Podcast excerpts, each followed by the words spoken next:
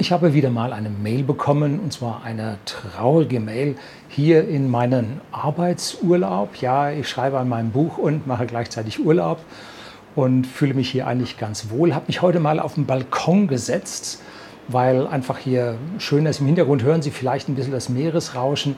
Die Sonne beginnt gerade unterzugehen, aber so lange werde ich nicht reden, bis sie untergeht. Das wären zwei Stunden. So lange wird es nicht werden. Aber ich habe einen längeren E-Mail-Wechsel mit einem Unternehmer gehabt, dem gerade sein tja, Energieunternehmen über den Jordan geht, wie man so schön sagt. Oder wie man sagte das früher in Wuppertal, über die Wupper, weil wohl das Amtsgericht auf der anderen Seite der Wupper lag und man dort dann seinen Insolvenzantrag einreichen musste. Ja, es sieht nicht gut aus für sein Unternehmen. Er ist alles andere als vor der Pleite, aber es ist ein ganz, ganz schlechter Ausblick für ihn. Und das hat er jetzt mit mir diskutiert. Und ich muss natürlich auf der anderen Seite sagen, äh, das ist ein, aus meiner persönlichen Sicht ein sehr erfolgreicher Unternehmer, erfolgreicher als wir das mit whisky.de, dem Versender hochwertigen Whiskys an privaten Endkunden in Deutschland und Österreich sind. Aber trotzdem fragt er mich, weil er sagt, ja, so wie äh, ich die ganze Geschichte fühle, fühlt er das auch. Und damit äh, passt es dann zusammen. So, jetzt kommt das Intro, dann geht's los.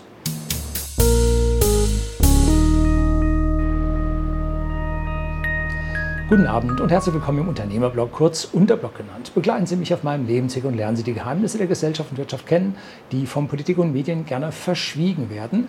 Und jetzt, gestern am 15. Dezember 2022, wurde ein neues Gesetz in Berlin verabschiedet und da geht es um den Strompreisdeckel, dass hier ja die durch den Markt stark anziehenden Preise nicht weiterlaufen dürfen niedriges Angebot macht hohe Preise und diese hohen Preise führen zu hohen Preisen beim Kunden. Und damit dieser ja, Anstieg jetzt vom Kunden nicht so ankommt, geht man halt hin und sagt, jetzt deckelt man diese Preise, die diese Unternehmen verdienen können und damit äh, wird das dann alles gut und dann haben wir ja den Markt gut reguliert. Ja, nicht ganz. Es gibt bei solchen Dingen immer Kollateralschäden und das passiert jetzt einem Unternehmer mit einem besonderen Typ Kraftwerk. Er bat mich, das soweit es geht äh, zu anonymisieren, aber ein bisschen was muss ich dazu dann doch erzählen. Also jetzt geht's los mit der Mail. Seit Jahren verfolge ich als stiller Mitleser aufmerksam Ihren Kanal und freue mich über eine Stimme, die meinen Einstellungen und Werten sehr ähnlich ist und immer wieder Inhalte aufgreift, die zu recherchieren mir die Zeit fehlt. Chapeau. Heute wende ich mich an Sie, da mir ein akutes Thema unter den Nägeln brennt, das mich sprachlos werden lässt, welches aber nicht totgeschwiegen werden darf. Kurz zu mir, ich bin 38 Jahre alt und habe Maschinenbau, Schwerpunkt regenerative Energien und Stoffkreisläufe studiert. Parallel hat er bei einem Konzern gearbeitet und ist dort schnell Projektleiter geworden und so weiter und so fort. Nach knapp zehn Jahren habe ich den Schritt in die Selbstständigkeit gewagt in der Selbstständigkeit haben wir dem knapp vergangenen weiteren Jahrzehnt ein Glück, dass ich so früh anfangen durfte zu arbeiten, unsere Firma aufgebaut. Parallel neben unserem Hauptstandbein als Serviceunternehmen haben wir weitere Unternehmen gegründet und gekauft und beschäftigen unserem nahezu schuldenfreien Firmenverbund inzwischen knapp 100 Angestellte. Herzlichen Dank. Das ist der Klein- und Mittelstand, der sich halt um die Arbeitsplätze, um die Mitarbeiter kümmert, der auch mit denen gut zusammenarbeitet. Darauf bin ich sehr stolz war der Weg in diesem schwierigen Business der zum Großteil konventionellen Stromerzeugung teils sehr schwer. Ich schreibe Ihnen, weil wir vor drei Jahren den Schritt gewagt haben, einem Unternehmen, einem, einem Stromkonzern, ein defizitäres Biomassekraftwerk abzukaufen. Also Biomasse ist alles das, was man also praktisch mit nachwachsenden äh, Materialien betreibt. Äh, und das wird unter dem Kennzeichen ja unter der allgemeinen Bezeichnung Bio äh, gemacht, äh, subsumiert. Boah. Die Biomasseverfeuerung, wir verbrennen, äh, Moment, wir waren uns sicher, die vorhandenen technischen Probleme in den Griff zu bekommen. Manchmal ist das Zeug nass und dann brennt es nicht richtig und so weiter. Das ist nicht ganz einfach. Und sind das äh, hohe Risiko eingegangen. Die Biomasseverfeuerung, wir verbrennen Altholz A1 bis A4 und somit eher Müll als Holz ist regenerative Energieerzeugung und wird entsprechend EEG vergütet. Die technischen Probleme haben wir mit viel Mühe, Zeit und Kosten im Griff. Das Kraftwerk ist seit zweieinhalb Jahren profitabel.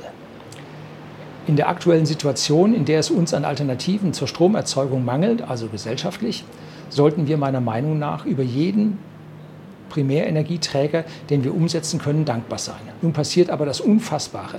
Aufgrund der Energieknappheit ist auch der Preis für Altholz gestiegen. Wohl die Verfeuerung früher vom Endkunden bezahlt, 25 Euro pro Tonne. Ja, wir haben ja die Fenster auswechseln lassen und die Fenster wurden gesondert entsorgt und wir mussten dafür Geld bezahlen. Und da sind halt Holzrahmen dran gewesen. Ne? Also 25 Euro pro Tonne bezahlt, zahlt man am Markt aktuell bis zu 130 Euro pro Tonne für das Altholz. Das bedeutet für uns, wir verfeuern circa für 150 Euro Holz pro produzierter Megawattstunde. Hm? Das ist krass. Wir haben Fixkosten von etwa 70 Euro pro Megawattstunde. Damit liegt er bei 220 Euro pro Megawattstunde Kosten. Wir sind zurzeit in der Lage, wind- und sonnenunabhängig für ca. 220 Euro Strom zu produzieren. Der Preis schwankt aktuell stark, der Markt ist verrückt. Nun soll, also wird am 15.12.2022 über das vorgestellte Gesetz zur Gewinnabschöpfung im Bundestag abgestimmt. Mit dieser Enteignung soll nach aktueller Fassung der Betreiber, nämlich Sie, maximal eine Vergütung in Höhe von 122 Euro pro Megawattstunde erhalten. Das Gesetz entscheidet übrigens rückwirkend. Startpunkt ist der 1.12.22. Das halte ich immer für Sauereien, dass man rückwirkend etwas macht. Da kann der Unternehmer sich nämlich nicht mehr darauf einstellen, das ist dann schon gelaufen. Ne? Die über 2 Gigawatt in Deutschland, die auf diese Art und Weise in Biokraft hergestellt werden, werden damit augenblicklich unrentabel. Rechne ich mit den oben genannten Zahlen, so bedeutet das für uns einen Verlust von knapp 500.000 Euro pro Monat. Das ist keine Gewinnabschöpfung, das ist Mittelstandsvernichtung. Zeitgleich sorgt die Verordnung, die weder Steinkohle noch Gas beschneidet, bei konventionellen Kraftwerken für eine derart hohe Gewinnsteigerung in der aktuellen Situation, dass die Energieriesen lachen, die Biomasse, Biomassewerke quersubventionieren und im Nachgang die Scherben der insolventen Mittelstände einsammeln. Also hier sieht er, dass die ähm, Konzerne dann diese Biomassekraftwerke, wenn sie nun äh, nicht mehr rentabel sind, stillgelegt werden, für ein Apfel und ein Ei aufkaufen und dann selber, wenn die ganze Geschichte vorbei ist, weiter betreiben werden. Die Hälfte wird vermutlich im Januar abstellen, der Strompreis noch weiter in die Höhe schnellen, klar geringeres Angebot und der Versorgungsengpass noch größer. Ja, es wird knapp im Januar, Februar. Ne? Über eine neutrale, möglichst anonymisierte Beleuchtung des Falls würde ich mich freuen. Vielleicht treffe ich ja einen Nerv bei Ihnen und erhalte Aufmerksamkeit. Nach zehn Jahren harter Arbeit, Risiko und Entbehrung vergeht einem leider schwer die Lust, um es mit den Worten der amerikanischen Kraftwerksbetreiber zu sagen, über Deutschland, Energiepolitik lacht die ganze Welt. Viele Grüße. So, das habe ich mir jetzt mal überlegt und äh, habe so ein paar Dinge aus meinem Gedächtnis herausgezogen, die mir ähm, ja, im Gedächtnis geblieben sind. Und zwar das erste ist, er ist ja jemand, der jetzt, ich sag mal, grüne Gedanken vorwärts treibt, regenerative Energien und so weiter. All das, was ich auch gut finde. Aber wir sind auch Unternehmer und sagen, das muss im Unternehmen funktionieren. Und ich bin der festen Meinung, dass unsere Grünen nicht angetreten sind, die Umwelt zu verbessern. Das klingt jetzt merkwürdig, aber es gibt so einige Dinge, die mich da mittlerweile ja sehr nachdenklich machen, sondern ich glaube, dass die den Willen der großen NGOs aus USA ja einfach umsetzen. Dafür sprechen so ein paar Dinge, äh, zum Beispiel äh, unter Schröder-Fischer 1998, 99 gab es den Kosovo-Krieg. Da gab es keine UNO-Resolution und deutsche Flugzeuge sind im Krieg geflogen.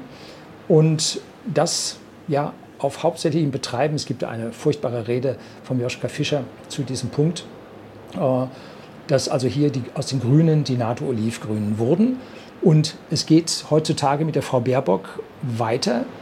Und zwar sagte sie, als sie in der Opposition war, niemals Waffenlieferungen in Krisengebiete und war ganz streng gegen die Waffenlieferungen nach Saudi-Arabien. Jetzt, wo in der Regierung da drin sind, auf einmal gehen die Waffenlieferungen äh, nach Saudi-Arabien und äh, auch was dort dann von ihr in Sachen Ukraine-Konflikt gesagt wurde, dass sie also ihren Kurs auch ohne die Zustimmung des deutschen Wählers beibehält, fand ich jetzt auch schon relativ schwierig und damit auch am Ende NATO-Olivgrün. So, was bedeutet das für Sie? Grüne Politik ist nicht grün, so wie wir beide das sehen, sondern es sind Durchsetzung von Machtinteressen. Und aktuell bedeutet das amerikanisches LNG und alle anderen müssen zurückstehen. Denn wir können im Prinzip, so kann man es uns auch verkaufen, die Energiewende nur schaffen, wenn wir zu den volatilen Photovoltaik- und Windstrom halt einen schnell regelbaren Strom erzeugen können mit Gas. Und da es nirgendwo Gas gibt, auch gegen den Bückling in Katar bekommt man dann erst ab 2026 was, und zwar drei Prozent Jahres, des Jahresbedarfs, äh, muss man auf amerikanisches LNG ausweichen und das kriegt man an dieser Stelle dann so entsprechend verkauft.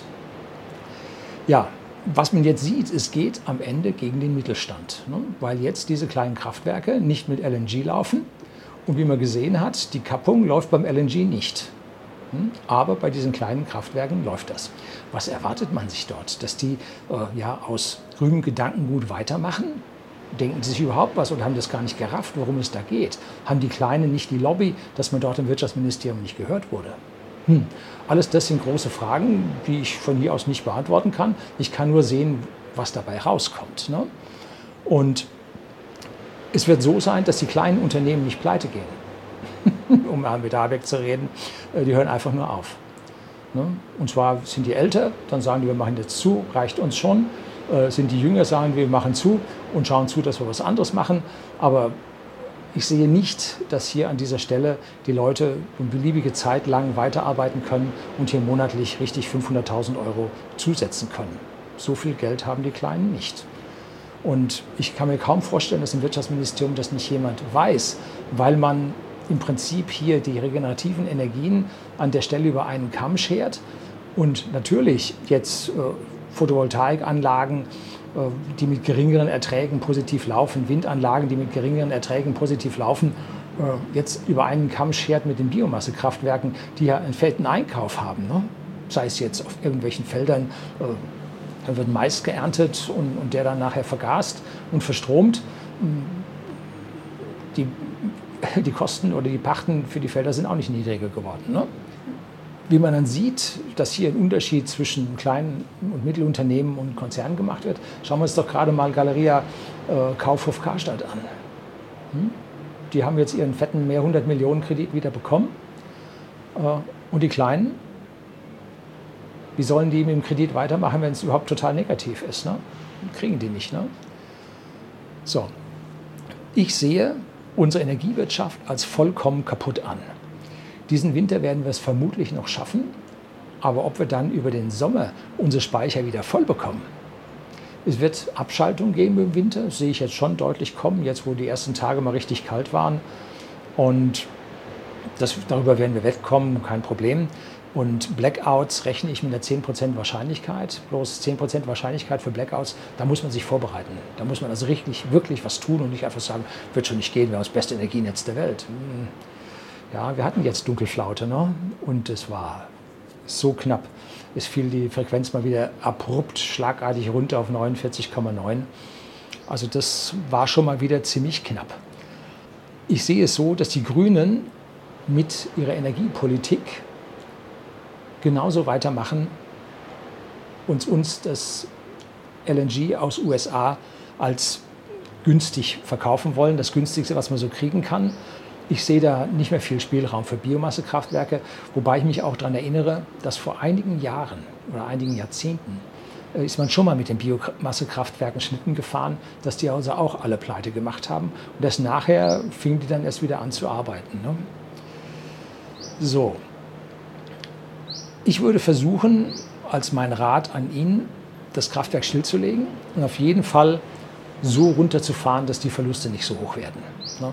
auch wenn da nicht so viel Energie rauskommt am Ende.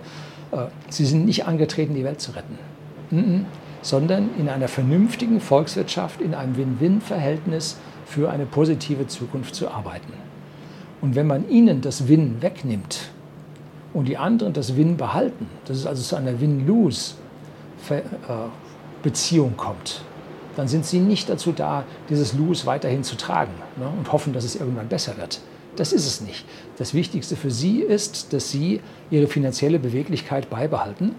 Denn wenn Sie jetzt hingehen und sagen, wir werden diese Zeit dann überstehen, das wird dann auch irgendwann mal besser, äh, Die Zinsen für kommende Kredite an kleine und Mittelunternehmen ziehen gerade unglaublich in den Zinsen an. Also da, was früher vielleicht mal 4 und 6 Prozent waren, äh, sind heute 8 und 10 Prozent. Also das geht massiv nach oben. Und wenn Sie das später nicht bedienen können, war das. Pleite, alles weg. Ne? Da muss man vorher ein bisschen drüber nachdenken, was man tatsächlich macht. Auch wir von whisky.de, dem Versender hochwertigen Whiskys an privaten Endkunden in Deutschland und Österreich, auch wir haben eine Exit-Strategie. Eine ganz klare Exit-Strategie. Und wir werden nicht im Win-Lose-Verhältnis für unsere Volkswirtschaft arbeiten. Und dieses, äh, diese Situation sehe ich kommen, wenn unser Geld immer weiter verfällt, wenn die Inflation immer weiter steigt. Ja, jetzt von 10,1 auf 10 gesunken, stabilisiert. Ja, sehen Sie sich mal die Core Inflation an. Die, die Core Inflation ist die Inflation, wo keine Energie und keine Lebensmittelpreise mit drin sind, die ja beide massiv gestiegen sind. Und da sieht man die Core Inflation schnurgerade nach oben wachsen, auch im November jetzt auf 6 Prozent. Zwar ist jetzt die, äh, der Verbraucherpreisindex jetzt konstant, weil die Energie schon relativ lange teuer ist, aber die Core Inflation, das heißt alles andere, die steigt jetzt an und übernimmt. Ne? deshalb sagt man immer, Inflation kommt äh, in Wellenbewegungen. Denn jetzt setzt sich dann über die Tarifabschlüsse der Gewerkschaften, setzt sich jetzt, und zwar zu Recht, setzen sich höhere Löhne durch, weil die Leute können ja sonst nichts bezahlen. Und mit diesen höheren Löhnen müssen die Unternehmen wieder höhere Preise verlangen.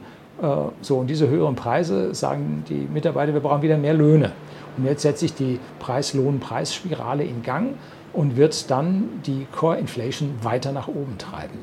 Also hier an der Stelle Entwarnung zu geben, dass jetzt die Inflation stabil ist und in den nächsten Monaten so runtergeht. Sie müssen sich mal die Voraussagen der EZB ansagen. Die haben wir jeden Mal. Jetzt geht es aber runter. Na, dann war es hoch. Jetzt geht es jetzt geht's aber runter. Nein, ist wieder hochgegangen. Jetzt geht es aber runter. Wieder hochgegangen. Jetzt ist immerhin äh, parallel gelaufen, aber die Core Inflation läuft weiter.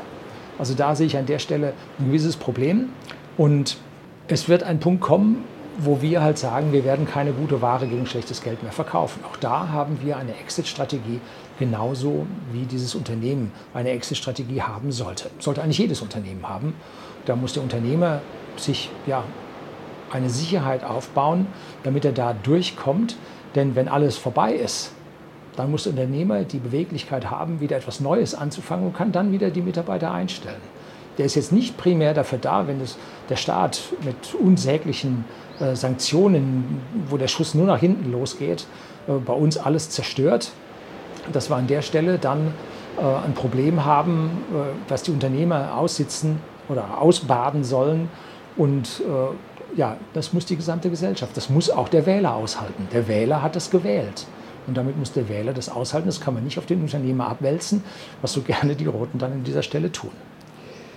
So, dann habe ich noch mal eine Antwort bekommen und zwar gestern früh, nein, heute früh. Äh, vielen Dank für Ihre Antwort, mit der ich fast nicht gerechnet hatte. Erreichen, Sie erreichen sicherlich mehrere E-Mails am Tag. Hier mal ein kurzes Update. Das Gesetz ist heute durch den Bundestag und hat Gültigkeit. Der Puffer der Vergütung on top zum EEG wurde justiert. Aktueller Stand. EEG-Vergütung für seinen Biomasse-Strom 92 Euro pro Megawattstunde, also 1000 Kilowattstunden zuzüglich einem Puffer von 70 Euro, zuzüglich 10 Prozent der Gewinnabschöpfung. Ähm, wenn der also einen Strompreis dann von 362 Euro im Mittel an der Strombörse jetzt hatte, ähm, dann darf er den 92 und 70 darf er behalten und von dem Überrest, der da ist, äh, darf er dann noch 20 Prozent behalten, um hier einen Markt weiterhin zu halten. Ja, bringt lediglich weniger Verlust. Das Ganze rückwirkend zum 1.12.2022. Für mich kann und darf das nicht rechtmäßig sein. Der Verlust pro Monat dürfte sich bei uns um die 100 bis 200.000 Euro einpendeln. Und zwar also jetzt weniger als die geschätzten 500, weil da dieser Puffer dazu kam und so. Und somit in etwa so groß sein wie ein gezielter Stillstand, wenn der also sein Ding einmottet. Ja. Immerhin hat unsere Politik das gut ausbalanciert. Ja, keine Gewinne, aber nicht zumachen. Hm, gerade so. Gratwanderung. Ein Abfahren macht jetzt aus dem Grund keinen Sinn, weil wir und viele andere kleine Betreiber Klage einreichen werden. Einklagen können wir nur den Verlust auf die produzierte Strommenge. Somit bleibt ein Großteil der Anlagen in Betrieb. Das heißt, wenn der aufhört, kann er nichts einklagen. Er muss weiter produzieren, Verluste machen und die kann er dann einklagen. Außerdem kostet der Stillstand aufgrund der Konservierungskosten und Fremdbezug, also seine Fixkosten, die weiterlaufen, ebenfalls. Das Kraftwerk vor sechs Monaten sicherlich noch 10 Millionen wert, ist Stand heute wertlos. 2022 ein rabenschwarzes Jahr für mich und auch für den Wirtschaftsstandort Deutschland. Bleibt nur die Hoffnung auf Gewinnen der Klage. So lange müssen wir überleben. Aber auch da habe ich jegliche Hoffnung an unser System verloren, bröckeln unsere Grundrechte schon lange an vielen Stellen. Ja, äh, unser Vertrauen in die Institutionen, vor allem die der Unternehmen, hat massiv gelitten. Wir können uns einfach auf einen, einen konstanten äh, Rahmen, politischen Rahmen, dass wir nur gegen Konkurrenz im Anführungszeichen kämpfen oder uns gemeinsam um den Markt bewerben. Und wer es am besten kann, kriegt den Zuschlag. Nein, es geht darum, dass unser Staat uns gleichzeitig noch das Leben unendlich schwer macht. Ne? Man ist so lange, also die bröckeln unsere Grundrechte schon lange an vielen Stellen. Man ist so lange unschuldig, bis einem die Schuld bewiesen wurde. Richtig? Äh, naja, fast. Bei steuerlichen Verdachtsfällen gibt, gilt man als schuldig, bis man die Unschuld nachweist. Willkommen im Sozialismus. Das glaube ich aber auch nicht. Äh, da muss man schon einen erhärteten Verdacht haben. Ihnen und Ihren Geschäften wünsche ich weiterhin viel Erfolg.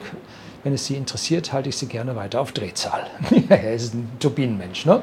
Drehzahl. So, wir sagen immer Umdrehungen. Gut, jetzt habe ich dann also noch die finale Antwort. Es tut mir in der Seele weh, das von Ihnen zu hören, aber es sieht überall so aus, als ob man die Kleinen aus dem Markt haben will. Bei uns kommt jetzt im Handel die VBER. Ich rede ja hier immer, jede Verordnung, die kommt, ist wieder ein Sargnagel für unser Unternehmen, eine steigende Bürokratie. Und jetzt hat man sich in Brüssel die VBER ausgedacht. Und das ist eine Verordnung, die ja, die Preisgestaltung im Internet regelt. Also man hat keine freie äh, Preisgestaltung mehr, sondern soll geregelt werden. Und zwar hat man da im Sinn, dass ja die großen Portale die Preise an dieser Stelle ja nicht an den Unternehmen vorbei machen können, dass also praktisch die, die schlechtere Preise haben, weiter unten kommen und die anderen kommen weiter oben und so weiter. Also da hat man was vorneweg äh, jetzt an, an Positiven ausgebreitet, aber im Negativen ist es, Konzerne können uns vorschreiben, wie whisky.de, dem Versender hochwertigen Whiskys an privaten Endkunden in Deutschland und Österreich, welche Preise wir im Internet im Vergleich zum stationären Handel haben dürfen. Die können uns das vorschreiben. Die können uns vorschreiben, wie wir Ware bewerben dürfen und bewerben sollen.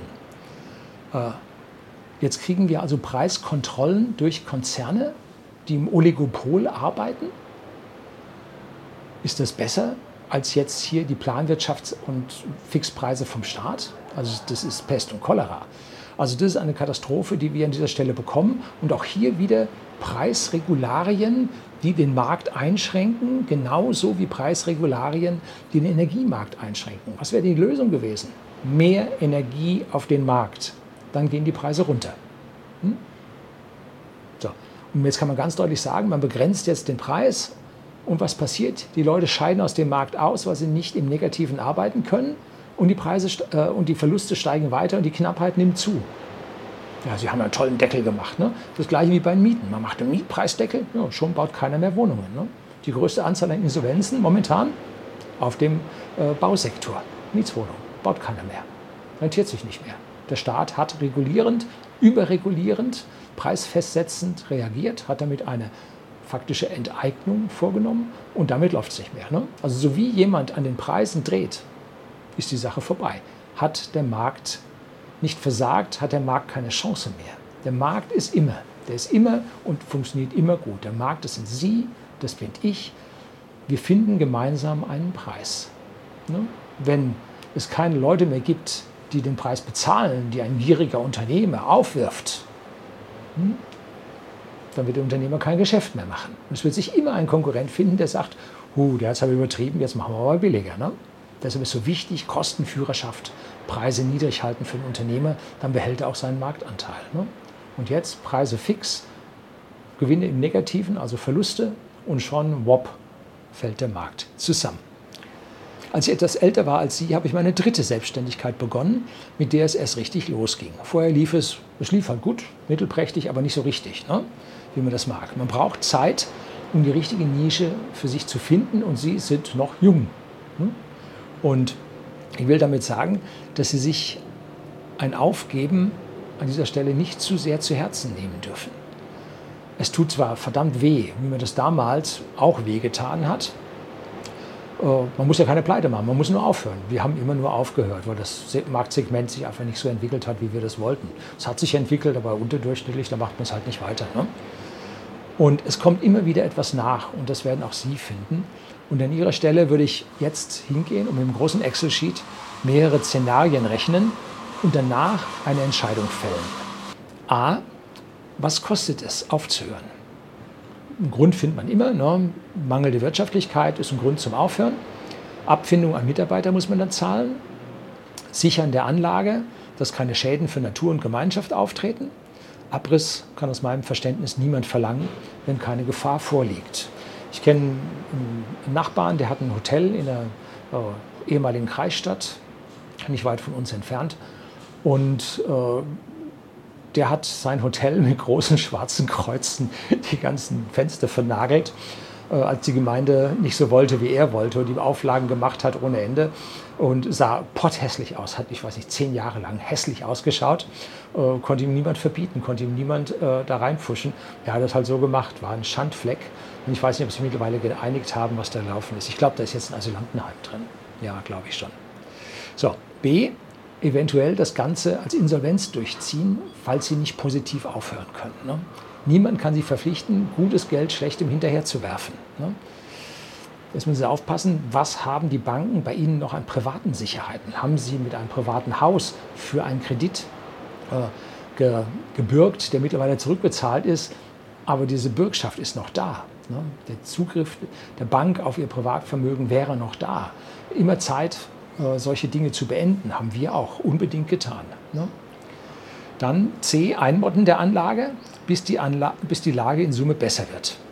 Einmal mit der Revision, die jetzt auf ihn zukommt, wie er geschrieben hat, diese Revision äh, kostet jetzt 800.000 und kommt dann im März nächsten Jahres auf ihn zu.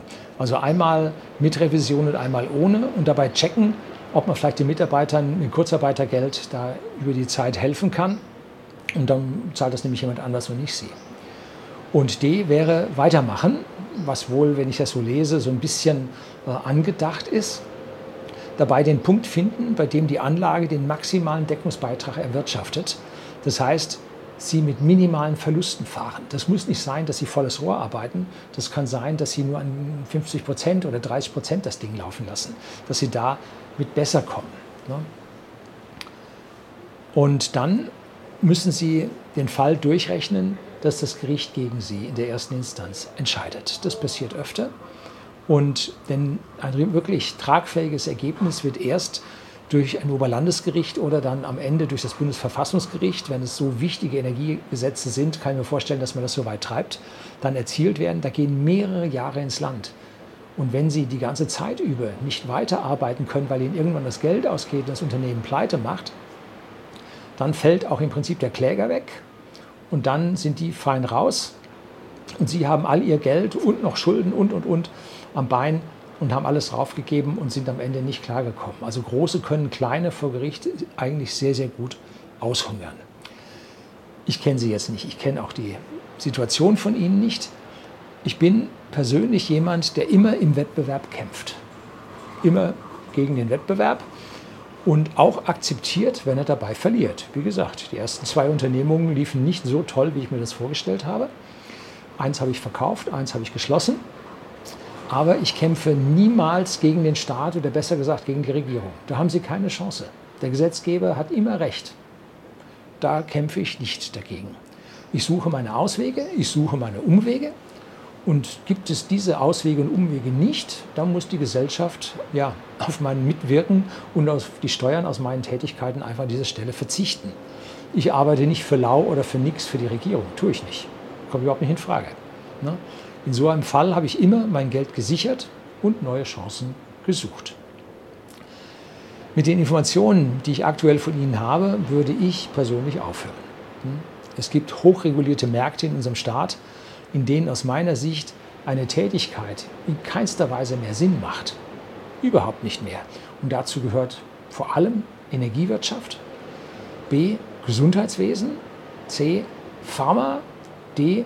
Immobilien und jetzt seit ein paar Jahren auch die Landwirtschaft. Hier wird im höchsten Grade reguliert und jeder Markt, der irgendwie mal ein bisschen vorhanden gewesen wäre, wird zerstört. Also das ist alles reinste Planwirtschaft und Sie dürfen genau das tun, was der Staat Ihnen zulässt, aber nicht das, was Sie eigentlich gern wollen. Tja, wie gesagt, ich kenne Ihre spezielle Situation nicht und damit kann ich Ihnen keinen wirklichen Rat geben. Eine traurige Geschichte, wie ein schlechtes Gesetz, und man weiß nicht, hat, reicht Dummheit aus für die Erklärung oder ist das knallharte Lobbyarbeit, um hier ja, das Gas entsprechend durchzusetzen und das als den zukünftigen Energieträger und die entsprechenden Gewinne in die entsprechenden Richtungen zu lenken. Ist das so wirklich gewollt oder ist es ein zufälliges Ergebnis, das aus Dummheit entstanden ist?